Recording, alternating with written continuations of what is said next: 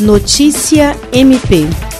A Procuradora-Geral de Justiça do Ministério Público do Estado do Acre, Cátia Rejane de Araújo Rodrigues, recebeu nesta quinta-feira o prefeito de Rio Branco, Tião Bocalon, e sua equipe que veio pedir o apoio do MPAC para acompanhar um projeto de habitação da Prefeitura de Rio Branco que está sendo desenvolvido para atender cerca de mil famílias que foram afetadas pelas cheias dos rios na capital este ano. Bocalon declarou que quer continuar estreitando os laços entre o Ministério Público e a Prefeitura para que tenha uma orientação caminhando assim de acordo com o que manda a lei. Também declarou que o projeto de habitação visa atender as famílias da região do São Francisco e do entorno do Rio Acre e que está sendo criada uma comissão técnica para acompanhar a execução do projeto e selecionar os seus beneficiários, e para isso pediu que o MPAC fizesse parte da referida comissão. A chefe do MP Acriano agradeceu ao prefeito pelo reconhecimento da importância do trabalho do Ministério Público perante a justiça e a sociedade e colocou a instituição à disposição do poder público municipal para cooperar com todas as demandas que beneficiam diretamente a população de Rio Branco.